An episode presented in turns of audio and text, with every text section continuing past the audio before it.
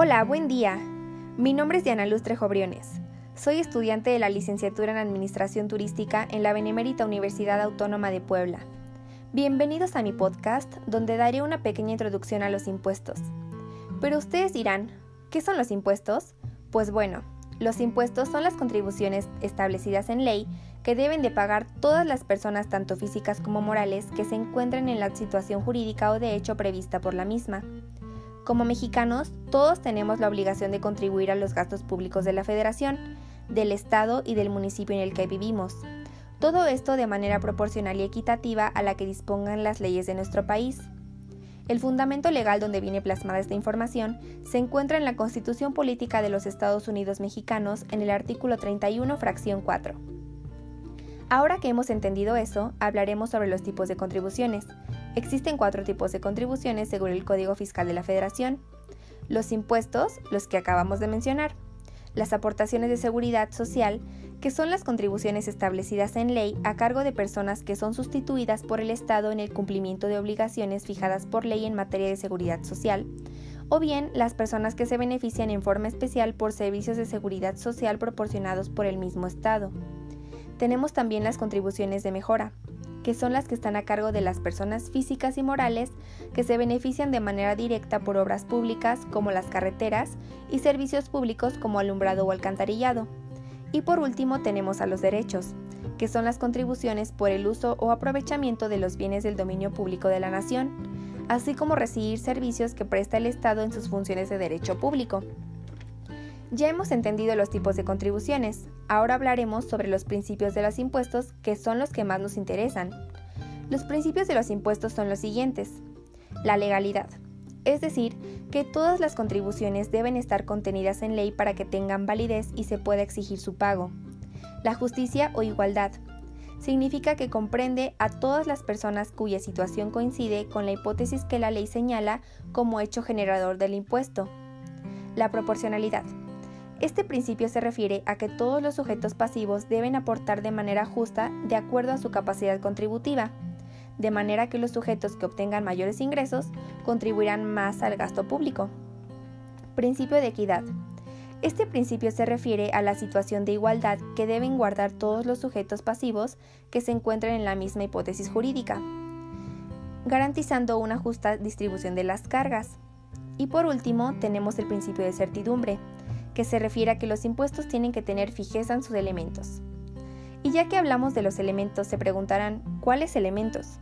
Pues bueno, los impuestos tienen dos tipos de sujeto. El sujeto pasivo, que somos todas y todos los contribuyentes obligados a pagar los impuestos. Sujeto activo, que son aquellos que tienen derecho a exigir el pago. Otro elemento es el objeto. Es la actividad o cosa que la ley señala como el motivo del gravamen. La base, que es el monto sobre el cual se determina la cuantía del impuesto. La cuota. Esta se puede determinar de dos formas, por una tasa o por una tarifa dependiendo del contribuyente. La época de pago. Es el plazo o momento para pagar el impuesto. Y por último tenemos a la fuente del impuesto, que es el monto de la riqueza de una persona física o moral, de donde proviene la cantidad para el pago de los impuestos. Ahora que entendemos los elementos del impuesto, hablaremos sobre los tipos de contribuyentes. Existen cinco. El habitual. Son todos aquellos que se encuentran inscritos en el Registro Federal de Contribuyentes y que cumplen con las obligaciones de la legislación fiscal. El cautivo, que son todos aquellos que operan bajo la dependencia de un patrón y se les retiene el impuesto sin la posibilidad de evitarlo.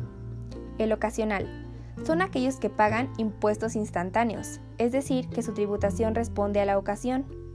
El fortuito. A este tipo de contribuyente se le vincula con la obtención de algún premio, rifa o sorteo. Y por último tenemos al contribuyente estacional. Estos son aquellos que solo operan en determinadas estaciones del ejercicio fiscal. A continuación, y una vez entendido esto, hablaremos sobre los accesorios de las contribuciones. ¿Qué son? Pues bueno, son los ingresos captados por el gobierno federal que se generan por el incumplimiento de las obligaciones fiscales por parte de los contribuyentes. Aquí se consideran los recargos, las multas, los gastos de ejecución y las indemnizaciones. Todos estos se generan desde el día en que debía hacerse el cargo hasta el día que se realiza. existen dos tipos de recargo, por mora, que es la tardanza del pago, o por convenio, que es una tasa de recargo distinta y menor que se acuerda con la autoridad para hacer el pago en parcialidades. Ahora que estamos adentrados, hablaremos sobre el ISR, uno de los dos principales impuestos en nuestro país, junto con el IVA. Las personas físicas y morales están obligadas a pagar el impuesto sobre la renta, ISR, en los siguientes casos. 1.